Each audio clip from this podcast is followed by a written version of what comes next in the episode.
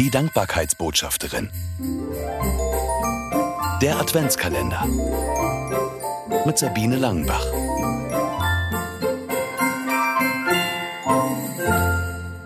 Geschenke? Geschenke. Haben Sie schon alle Weihnachtsgeschenke zusammen? Völlig überraschend kam diese Frage und hier hatte ich überhaupt nicht damit gerechnet. Ich packte die Dosen und das Obst vom Band in den Einkaufswagen, blickte auf und sah in das freundliche, erwartungsvolle Gesicht der Discounter-Kassiererin, die Nudeln und Reis wie automatisch über den Scanner zog. Ja, wirklich. Sie hatte mich gerade gefragt, ob ich schon alle Geschenke zusammen hatte. Und sie wartete auf Antwort. Ich sagte schnell, ach, bei uns gibt es gar nicht so viel. Es geht ja nicht um die Geschenke an Weihnachten. Da sagte sie, da haben Sie natürlich recht, das macht 23,67 Euro. Das kam ganz fröhlich von der Kasse und ich bezahlte, wünschte noch eine schöne Adventswoche, schnappte den Einkaufswagen und ging zu meinem Auto. Kopfschüttelnd und lachend. Sowas war mir ja noch nie passiert. Rundherum tobte der adventliche Einkaufsstress und ich wurde von der Kassiererin nach dem Stand meiner Weihnachtsgeschenkbesorgungen gefragt. Dabei kannte ich die Frau noch gar nicht.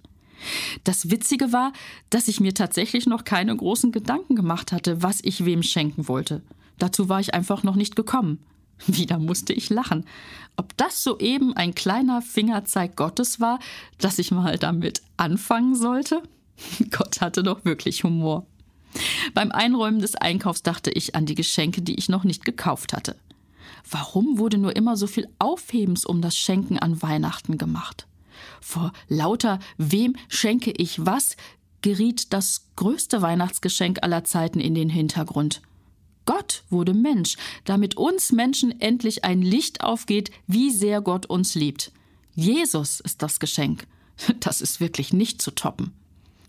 Dann könnte ich mir die ganze Schenkerei ja gleich sparen, schoss es mir durch den Kopf.